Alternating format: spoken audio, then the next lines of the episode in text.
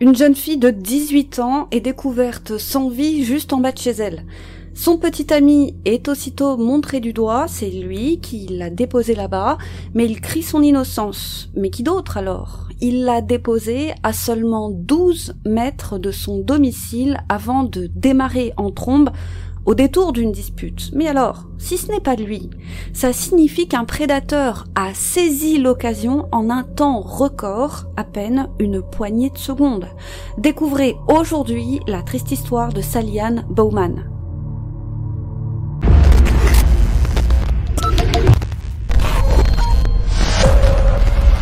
Tout commence avec la belle Saliane Bauman. Elle est née le 11 septembre 1987 à Carshalton, dans le sud de Londres. Elle est la plus jeune fille des quatre filles du couple que forment Paul et Linda Bauman. Jeune fille aux multiples talents, elle n'aime rien de plus que de chanter, danser et divertir ses proches. Alors c'est tout naturellement qu'elle intègre la célèbre Brit School for Performing Arts and Technology de Croydon. Une école de renom qui compte parmi ses anciens élèves des stars telles que la chanteuse Adele ou encore Amy Winehouse. Mais le rêve ultime de Saliane est de devenir mannequin, et le Graal pour elle serait d'un jour faire la couverture de Vogue magazine. Consciente que pour réaliser son rêve, elle doit se lancer le plus tôt possible, c'est en 2004, à l'âge de 17 ans, qu'elle quitte l'école pour tenter sa chance dans le milieu ultra compétitif du mannequinat. Mais pour subvenir à ses besoins, elle occupe un poste de coiffeuse à mi-temps mais assez vite elle sera repérée. Sa silhouette filiforme et son visage d'ange vont taper dans l'œil des professionnels du métier.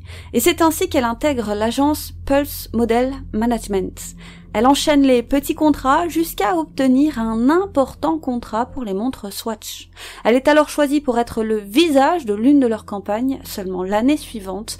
Alors sa carrière est lancée et elle n'a pas encore tout à fait 18 ans et on commence déjà à la comparer à la papesse du mannequinat britannique, j'ai nommé Kate Moss. Et les choses s'enchaînent. En avril 2005, elle participe à la Swatch Alternative Fashion Week, sans se douter une seconde qu'à peine cinq mois plus tard, son corps sera retrouvé sans vie en pleine rue aux petites heures du matin.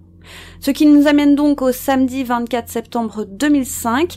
Après une longue journée passée au salon de coiffure, Saliane a décidé, avec sa sœur et quelques copines, de se rendre au Lloyd Bar situé à Croydon. À 18h05, sa sœur est arrivée chez leurs parents pour la récupérer, et alors que Saliane a quitté l'appartement de sa mère, elle l'a chaleureusement saluée, elle l'a remercié de l'avoir laissé sortir, malgré ses 18 petites années fraîchement fêtées, et elle a passé le pas de la porte en lui disant « Love you, mom ». Donc, je t'aime, maman. Et j'ai trouvé ça beau. Souvent, les parents éplorés, sont tristes de ne pas avoir quitté leurs enfants comme il se doit, mais au moins dans le cas présent, difficile de faire mieux, accolade chaleureuse, je t'aime maman.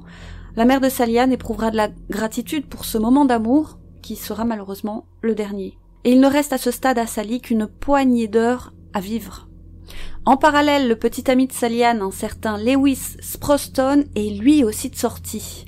Les deux adolescents vivent une relation pour le moins tumultueuse, appelons un chat un chat. Ils ne se font pas confiance et passent leur temps à s'accuser mutuellement de tromperie.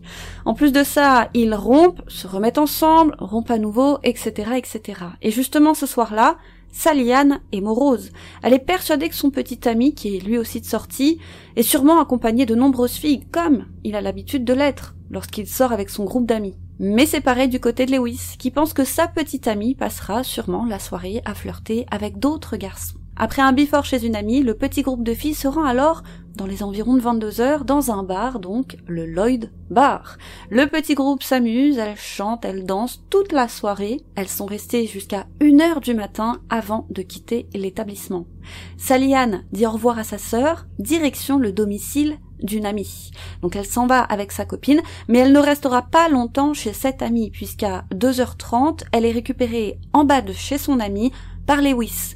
Saliane l'avait convaincu de venir la chercher et il est à noter qu'il ne l'a pas fait de gaieté de cœur. Lui, il s'amusait bien, hein, il était tranquille, mais face à l'insistance de Saliane, il était venu la chercher dans le centre-ville de Croydon afin de la raccompagner chez ses parents. Et à peine Saliane a-t-elle mis le pied dans la voiture de son cher et tendre qu'une dispute éclate, et elle va durer tout le chemin du retour. Et Lewis va se garer devant l'appartement de la mère de Saliane, appartement qui se situe à Blenheim Crescent, dans le sud de Croydon, et ils vont continuer à se disputer. Au total, ils vont passer deux heures à se disputer dans cette voiture, et au cours de cette dispute, Lewis croit voir un homme rôder, et cet homme s'approche et essaye même de regarder à l'intérieur du véhicule. Alors Lewis se dit qu'il fera attention à bien surveiller à ce que Salian passe le pas de la porte, mais voilà que l'altercation reprend de plus belle. Elle monte encore en intensité, Lewis est excédé, il n'en peut plus, d'ailleurs Salian aussi, elle sort de la voiture, et Lewis n'attend pas une seule seconde, il démarre en trombe. Il ne regarde même pas derrière lui. Et la dernière fois qu'il a vu la jeune fille, elle se dirigeait donc vers chez elle. Il n'a pas pensé à mal, elle n'avait encore une fois qu'une dizaine de mètres à faire. Et ça, Lewis s'en voudra toute sa vie. Il est alors 4h15 du matin. Et c'est à 6h30 du matin qu'un voisin fera la terrible découverte. Il trouve Saliane dans une mare de sang. Elle est morte. Et les enquêteurs vont découvrir qu'elle a été poignardée à sept reprises et qu'elle a été abusée. Et le premier à être dans le viseur des policiers, forcément, c'est Lewis. C'est souvent d'ailleurs dans l'entourage que se cachent les coupables, sans compter que c'est la dernière personne à l'avoir vue vivante. Alors seulement quelques heures après les faits, toujours le dimanche 25 septembre, Lewis est interpellé dans l'après-midi. Et alors qu'il n'est encore au courant de rien, il va dire quelque chose qui va susciter la méfiance des enquêteurs. Il va leur dire Est-ce que c'est à propos de la nuit dernière? Les enquêteurs pensent alors tenir leur homme, mais interrogé, Lewis leur explique qu'il n'y est pour rien, qu'il a vu un homme rôder la veille près de sa voiture, mais les policiers ne le croient pas. Ils pensent que cette fameuse dispute entre les deux amoureux a dégénéré. Mais un premier élément va lourdement venir accréditer la version de Lewis. Sur le corps de Sally, il y a un ADN masculin inconnu. Alors même si Lewis est largement suspecté, force est de constater que ce n'est sans doute pas lui qui a tué Sally. La thèse du rôdeur est alors privilégiée et dans la foulée, Lewis est relâché. Et l'enquête de voisinage des enquêteurs ne sera pas vaine, puisqu'ils vont en apprendre un peu plus sur le soir du drame. Il s'avère que vers 4 heures du matin, plusieurs voisins ont été réveillés par les cris d'une jeune femme. Et on pense avec certitude que c'est Saliane, sauf qu'aucun d'entre eux n'a réalisé la gravité de ce qu'il était en train de se passer. Et puis finalement, tous s'étaient rendormis sans même jeter un coup d'œil à la fenêtre. Or, on sait que c'est à ce moment que Saliane a été attaquée. C'est d'ailleurs, comme je vous le disais, l'un de ses voisins qui va la découvrir. L'un des voisins d'ailleurs qui a entendu l'altercation, c'est quand il sortira un peu plus de deux heures après avoir entendu les cris. En parallèle, l'affaire fait la une de tous les médias. C'est triste à dire, mais même dans le true crime, il y a le beauty privilège. Plus vous êtes belle, et plus votre affaire va être relayée encore et encore. Et donc d'un bout à l'autre du pays, les Anglais apprennent la terrible nouvelle, ce qui intensifie la pression mise sur les épaules des enquêteurs. Et sachez que ce sera là l'une des enquêtes les plus coûteuses jamais réalisées dans le pays. On ne compte plus les moyens investis et première étape, on compare cet ADN inconnu à la base de données de la police. Et devinez quoi? Il y a un match ce même ADN avait été retrouvé sur une scène de crime datant de 2001, soit quatre ans auparavant. Mais le problème, c'est que dans cette affaire de 2001, le coupable n'a jamais été retrouvé. Et cette affaire ressemble étrangement à celle de Saliane. Dans cet autre cas, une jeune femme de la ville de Purley passait un appel depuis une cabine téléphonique lorsqu'un homme s'est posté devant la cabine. Il s'est exposé à elle dans un geste obscène, laissant la pauvre femme sans voix. Il a ensuite tenté d'entrer dans la cabine téléphonique, mais la jeune femme s'en est sortie par chance indemne. Et on a vite suspecté cette agression d'avoir été la toute première d'une série de six agressions contre des femmes de la région. Mais encore une fois, impossible pour les enquêteurs d'identifier le coupable. Ils avaient pourtant à l'époque fait appel à la célèbre série télévisée Crime Watch qui a pour but, comme vous le savez, de résoudre des enquêtes à l'aide de la population, mais malheureusement, et malgré les empreintes digitales, un ADN et une prime de 40 000 livres, ça n'avait rien donné. Et cette affaire, comme les cinq autres, était tombée dans l'oubli. Et lorsque le portrait robot de l'agresseur effectué par Lewis sera établi et diffusé, cette femme, celle qui avait subi cette agression et qui n'avait jamais oublié les traits du visage de son agresseur, sera catégorique. Elle en est sûre, c'est lui Mais ce n'est pas tout. Une autre affaire va éveiller l'intérêt des enquêteurs. C'est une plainte déposée contre X la nuit même de l'agression de Saliane. Les faits se sont passés environ une heure avant le drame, à 3h30 du matin, et à seulement, tenez-vous bien, 40 mètres du domicile de Saliane. Et voici ce qu'il s'est passé. Alors que cette femme roulait en voiture, elle a constaté qu'elle ne captait plus. Alors elle a voulu passer un coup de téléphone, elle a décidé d'arrêter son véhicule, et elle n'a pas remarqué qu'un homme s'approchait doucement d'elle. Et lorsqu'elle l'a remarqué, il était déjà trop tard. Cet homme d'une trentaine d'années l'a menacée déjà avec un couteau. Alors, elle a été persuadée qu'il s'agissait là d'un vol et elle a spontanément tendu son sac à main. Qu'il le prenne et qu'il s'en aille. Et la pauvre est terrorisée, mais elle va vite constater que ce ne sont pas ses effets personnels qui intéressent cet inconnu.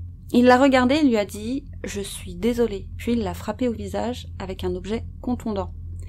Et il s'est même mis à la mordre. Mais un ange gardien va la sauver. Il s'agit d'un taxi qui passait tout à fait par hasard par là.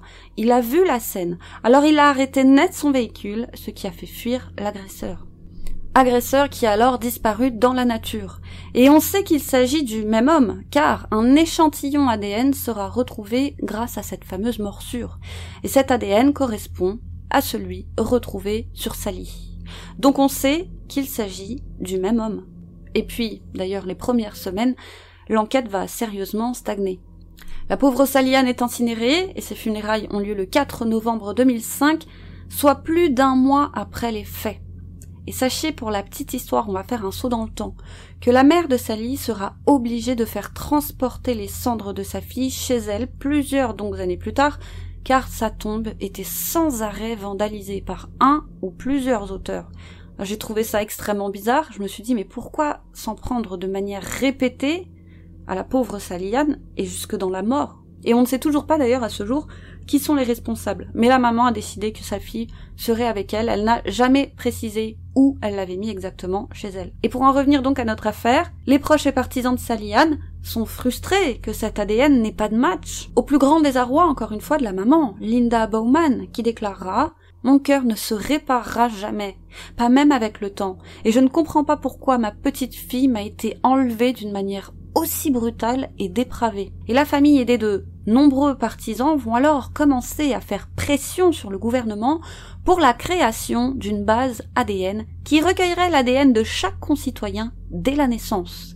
Et selon les partisans de ce registre national d'ADN, si une telle base de données existait, les affaires comme celle de Salian auraient été, je cite, réglées en 24 heures. Mais pour la majorité des Anglais, cela ne peut créer que des dérives. Et bien évidemment, jamais le gouvernement ne donnera suite.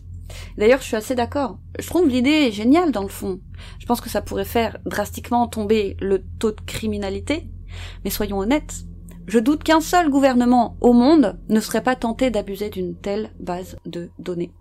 Bref, les policiers ne s'avouent pas vaincus. Dès le 27 février 2006, après avoir comparé autant que faire se peut cet ADN, ils exhortent plus de 4000 hommes de la région, hommes susceptibles de correspondre à la description du suspect, eh bien ils les exhortent de donner leur ADN pour comparaison. Ils sont donc invités à venir donner leur ADN, mais la loi bien évidemment les empêche de forcer qui que ce soit à le faire, donc tout repose en réalité sur la base du volontariat. Mais c'est tout de même 771 hommes qui vont se porter volontaires et ainsi être éliminés de l'enquête. Et forcément, le coupable, devinez quoi, n'est absolument pas parmi ces volontaires. Et ces hommes ne représentent finalement qu'une aiguille dans une botte de foin lorsque l'on sait qu'il y a plus de 52 000 habitants à Croydon. Mais bientôt un petit miracle va se produire. Un miracle qui va venir faire avancer l'enquête, et mieux même, qui va résoudre l'enquête. Nous sommes alors le 15 juin 2006, c'est près d'un an après les faits. Une rixe va se produire dans un bar de la ville. Les esprits se sont échauffés à l'occasion d'un match de foot qui opposait alors l'Angleterre à la Trinité Tobago. Ce soir-là, un homme avait par mégarde renversé sa pinte sur un autre homme, un certain Mark Dixie, ce qui lui avait valu de s'attirer ses foudres. Mark l'avait alors obligé à sortir dehors, afin de probablement le castagner, mais manque de bol. Mark n'avait pas vu les deux policiers qui passaient justement par là. Ce Mark Dixie est alors immédiatement arrêté et comme le veut la procédure, un échantillon de son ADN est prélevé puis il est interrogé brièvement avant d'être relâché. Une procédure somme toute classique, mais qui prend quand même un peu de temps. Et oui, il faut quand même un peu de temps pour rajouter cet ADN à la base de données. Puis qu'ensuite la machine tourne et regarde s'il y a une correspondance. Et aux surprises, quelques jours plus tard, une invraisemblable nouvelle tombe. L'ADN de ce Mark Dixie match avec l'ADN présent sur Salian. Les enquêteurs n'en reviennent pas. Ils viennent donc, sans le vouloir, de probablement résoudre une enquête. Et, comme on l'a vu, une enquête qui en cachait en réalité plusieurs autres, et qui tenait en haleine les Anglais depuis des mois. Ah, je trouve ça magnifique qu'il ait voulu casser la figure d'un homme et que finalement ça se soit retourné contre lui. Est-ce que c'est pas la définition parfaite du karma? Et c'est moins de deux semaines plus tard que Marc est officiellement arrêté sur son lieu de travail. Il est alors Cuisinier dans un bar du coin, il devient donc le suspect numéro 1. Nous sommes alors le 28 juin 2006. Remarquez que c'est quand même une chance que ce Marc Dixie n'ait pas fui. Et c'est même assez incroyable. Parce que, comme vous le verrez plus tard, il a déjà fui à l'étranger. Et il a même fui juste après la mort de Sally Anne, en voyant son visage partout placardé dans la région. Il est alors interrogé et les policiers expérimentés remarquent que Marc et d'un calme olympien. Il sera même soumis au détecteur de mensonges, mais son rythme cardiaque ne varie jamais. Et le principe du détecteur de mensonges, c'est justement de capter les moments de stress. Mais de toute façon, lui, il n'est jamais stressé. Ce qui est extrêmement rare. Les policiers n'ont même jamais vu ça. Ils ont déclaré avoir trouvé ça hyper perturbant. Il était froid, il était sans émotion, pas du tout impressionnable, répondant simplement, sans commentaire, à chacune des questions qui lui a été posées. Et sachez donc qu'un tel self-control, c'est contre nature, et ça demande en général des entraînements intensifs, comme ceux auxquels sont soumis les cosmonautes, ou encore les espions. Mais Marc, lui, a ce super pouvoir naturellement. Mais alors, qui est ce Marc Dixie Eh bien, les enquêteurs vont se pencher sur son passé. Marc Philippe Dixie est né le 24 septembre 1970. Et souvenez-vous, c'est justement dans la nuit du 24 au 25 septembre que Saliane a été attaqué. Cela veut dire qu'il s'est attaqué à elle alors même qu'il venait tout juste de fêter ses 35 ans. Le soir même, de sa fête d'anniversaire, puisque oui, vous le verrez plus tard, il a fêté son anniversaire ce soir-là. Mark Dixie est un enfant du divorce, ses parents se sont séparés alors qu'il avait seulement 18 mois, et sa mère s'est remariée alors qu'il avait 8 ans.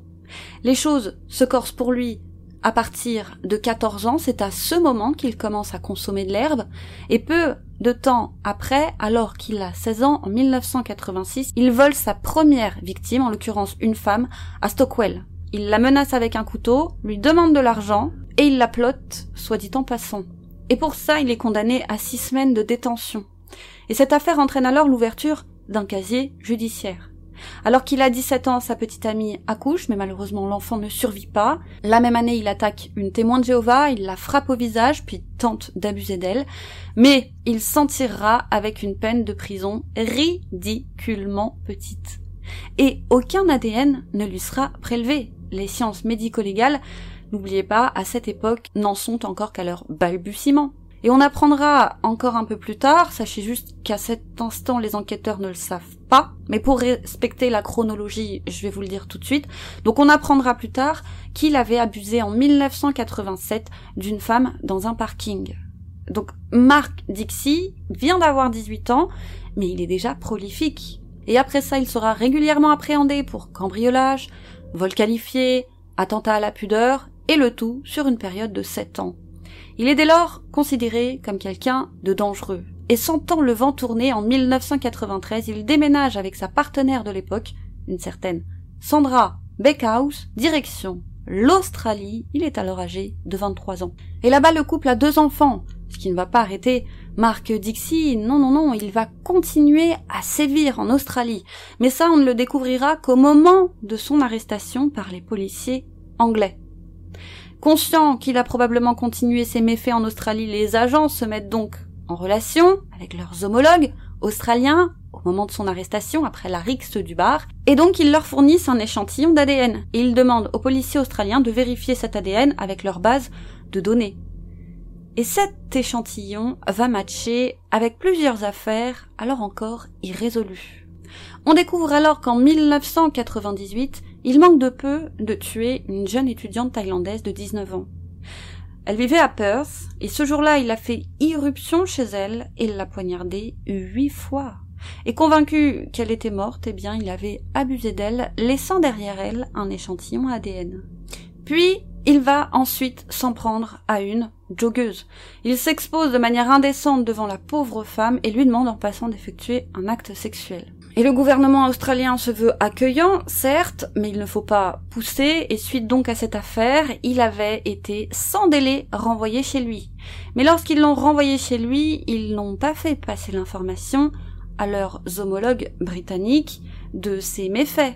Et je précise toutefois que j'ai lu une autre version qui dit qu'il a été expulsé parce que son visa n'était plus valable. Alors peut-être que c'est justement un mix des deux.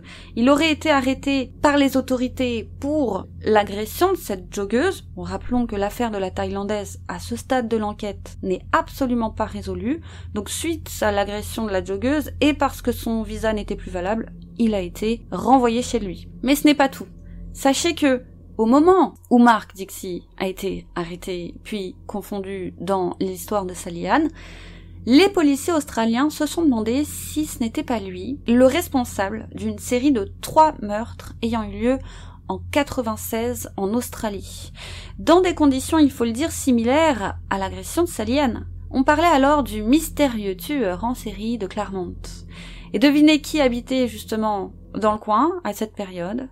Mark Dixie. Et ces meurtres concernent donc trois jeunes femmes et hasard ou coïncidence, elles sont toutes blondes. Mais on apprendra, sachez-le, que ce n'est en réalité pas lui. C'est un autre homme, et il sera d'ailleurs confondu pour ces meurtres. Et donc c'est en l'an 2003 que Dixie revient tranquillement à Croydon après avoir fait une brève escale avec sa nouvelle compagne, une certaine Stacy, Nivette et leur petit, en Espagne. Le couple emménage au 36 Blenheim Crescent et ils y restent jusqu'en 2004. Et la police découvre que le couple a une relation tendue et orageuse. La consommation habituelle de drogue de marque devient incontrôlable, il devient plus lunatique et agressif que jamais. Et le 1er septembre 2005, Stacy en a assez et de ce fait elle le quitte et nous sommes seulement trois semaines avant le meurtre de Saliane. Et ce soir-là, justement, où Salian est parti avec un groupe de copines dans un bar, Dixie, lui, s'était rendu dans un autre bar avec des amis à lui pour fêter ses 35 ans. Il avait invité Stacy, nourrissant l'espoir qu'ils se remettent ensemble, mais Stacy, trop heureuse de s'être débarrassée de lui, a tout simplement refusé, hors de question. Alors, selon les amis de Marc, ce soir-là, il a bu plus qu'à l'ordinaire et s'est drogué de plus belle, même s'il faisait semblant de rien, tout le monde a remarqué qu'il paraissait en colère d'avoir été éconduit comme ça par son ex. Le petit groupe s'est amusé, puis s'est séparé, mais Marc avait une autre idée en tête que celle d'aller se coucher. Et c'est donc très très très peu de temps après, le 25 septembre à l'aube, qu'il s'en prendra à la femme sauvée par le taxi, et un peu plus tard encore à Saliane. Mais voilà, à son arrestation, Marc n'y en bloque. Il n'y est pour rien. C'est une simple conjoncture d'événements. Puis, il finit par se rendre à l'évidence, acculé, il va avouer à moitié. Il a l'audace d'expliquer aux enquêteurs qu'il n'a pas tué Saliane, qu'il l'a trouvée tout à fait par hasard, déjà morte, dans la rue, alors qu'il se baladait et qu'il a sauté sur l'occasion pour abuser d'elle. Mais bien sûr, se disent les enquêteurs. Et comme je vous le disais plus tôt, c'est là qu'ils vont découvrir que seulement deux jours après le meurtre de Saliane, et alors que l'affaire faisait la une de tous les journaux, c'est là qu'il a fui, à Amsterdam. Marc parlera de vacances tout à fait improvisées, mais bon, encore une fois, personne n'y croit. Et on sait qu'à son retour d'Amsterdam, quelques mois plus tard, lorsqu'il a débarqué à Croydon, l'un de ses amis lui avait demandé s'il allait participer au dépistage ADN de l'affaire de Salian. Souvenez-vous, les policiers avaient lancé un énorme coup de filet encourageant une partie de la population à soumettre leur ADN, enfin une partie de la population masculine. Et l'ami avait été étonné de voir dans quel état de colère ça avait mis Marc, qui de suite lui avait demandé s'il n'insinuait pas par là que c'était lui le coupable. Et ça avait laissé son ami sans voix. Et d'instinct, il a eu un doute. Mais ce doute a été balayé. Après tout, son ami est lunatique. Il a dû se sentir visé. Rien de plus. Mais ce n'est pas tout ce que découvrent les policiers. Lors de la perquisition du domicile de Marc, ils sont tombés sur une scène à peine croyable. Une scène qui ne laisse que peu de place au doute quant à sa culpabilité. Selon eux, il y avait tout un tas de matériel, que ce soit photos ou séquences vidéo, de Saliane chez lui. Ce qui veut dire qu'après la mort de la pauvre femme, il s'est fourni ces images, et selon eux, il s'est hum, hum, hum sur les photos et les vidéos de Saliane. Et probablement qu'ainsi, il revivait son meurtre. Mais Dixie continue à nier l'évidence, alors même que personne ne le croit, ni les policiers, et encore moins la population. Et l'affaire a fait tellement de bruit, le meurtre était tellement gratuit, la victime, si jeune, rappelons qu'elle venait tout juste de fêter ses 18 ans, que Marc a directement été pris en grippe par ses codétenus. Il fera au total trois établissements pénitentiaires, tant les menaces à son égard étaient sérieuses. Et finalement, au détour d'un énième interrogatoire, Marc Dixie avoue tout. Oui, c'est bien lui qui a tué la jeune femme. Il raconte. Oui, c'est bien lui qui a rôdé autour de la voiture de Lewis. Il s'était alors caché non loin de là, dans un buisson, dans l'espoir que le couple finisse par se séparer, ce qui est arrivé à 4h15. Saliane n'avait alors qu'une dizaine de mètres à faire pour passer le pas de la porte. Alors Marc a sauté sur l'occasion, voyant que Lewis avait démarré en trombe. Il est sorti de son buisson et s'est précipité sur Saliane. Et la pauvre n'a eu le temps que d'hurler avant que Marc ne la poignarde à cette reprise. Et comme je vous le disais, les cris de Saliane ont alerté les voisins. Marc a même vu une lumière s'allumer et paniqué, il est parti se cacher dans un buisson à côté. Et il était alors déjà trop tard pour Saliane. Elle n'était déjà plus de ce monde. Et donc il a attendu, et ne voyant personne arriver, ni même se présenter à la fenêtre, après avoir patienté une dizaine de minutes, il est sorti et a fini le travail. Il l'a abusé et l'a mordu. Mark Dixie sera jugé le 4 février 2008 au tribunal d'Oid Bailey et contre toute attente et malgré ses aveux et les nombreuses preuves, il plaide non coupable. Mais le médecin légiste Julian Cornelius va informer le jury qu'il n'y a qu'une chance sur un milliard pour que l'ADN retrouvé sur le corps de Saliane ne provienne pas de Marc Dixie. Marc Dixie s'en moque. Voilà qu'il se lève théâtralement et il va ressortir de sa manche sa première version. Et les choses sont tout à fait sensationnelles et c'est voulu par Marc. Il se lève donc devant la cour pour nier le meurtre et il explique qu'il est tombé tout à fait par hasard sur le corps de Saliane mais qu'il pensait qu'elle s'était simplement évanouie. Il a alors abusé d'elle donc c'est quand même improbable qu'elle se soit évanouie sur une distance de 10 mètres. On se moque de qui, franchement? Bon, c'est tout à fait le style de Marc Dixie. Donc il va, il va continuer et dire, et que ce n'est qu'après qu'il lui ait mordu la joue et qu'elle n'ait pas répondu qu'il a réalisé qu'elle était morte. Et deux anciennes victimes vont être appelées à la barre. S'il avait plaidé coupable, on n'aurait pas appelé à la barre ces deux victimes. Mais là, comme il plaide non coupable, il faut que le dossier soit plus béton, du coup, on appelle ces deux témoins barre. Leur récit va épouvanter les jurés, c'est là qu'ils vont se rendre compte de tout ce dont cet homme est capable, et les pauvres femmes sont clairement brisées. Elles sont en pleurs, c'est très difficile pour elles de venir témoigner, et Marc a l'air de se repaître de leur témoignage. Et des policiers et psychologues vont avancer que c'est sans doute pour les malmener davantage qu'il a plaidé non coupable. Selon eux, il voulait qu'elle revive la scène, et il voulait lui aussi revivre les événements. Les membres de la famille de Saliane présents au procès sont littéralement dégoûtés par tout ce qu'ils entendent. Et à un moment, Linda, la maman, va même quitter la salle d'audience en larmes. C'était tout simplement trop pour elle. Et le 22 février 2008, après un délibéré assez rapide, qui durera seulement trois heures, c'est vraiment pas beaucoup, trois heures, Marc est condamné à la réclusion à perpétuité avec un minimum de 34 ans de prison, donc il prendra le maximum. Et le juge Gérald Gordon a précisé fera bien apparaître en évidence dans son dossier qu'il pense que cet homme ne devrait jamais être libéré, tout simplement parce qu'il ne regrette pas ce qu'il a fait. En 2015, le gouvernement australien a fait savoir qu'il n'allait pas extrader Mark Dixie pour les crimes qu'il a commis en Australie, mais ils ont précisé avoir clos l'affaire de la jeune Thaïlandaise car l'ADN l'a confondu. Et sachez que Marc vit depuis toute cette affaire dans la peur. Il se murmure qu'il y a un contrat de cinquante mille livres sur sa tête. Donc quiconque l'éliminera touchera l'argent d'un mystérieux donateur. Marc s'est dit inquiet pour sa vie, mais bon, avouons-le, tout le monde s'en moque. Ça n'a ému, il est vrai, personne, et au contraire, beaucoup ont pensé que c'était pas plus mal que ce soit lui qui vive à son tour dans la peur. Voilà, c'est tout pour aujourd'hui.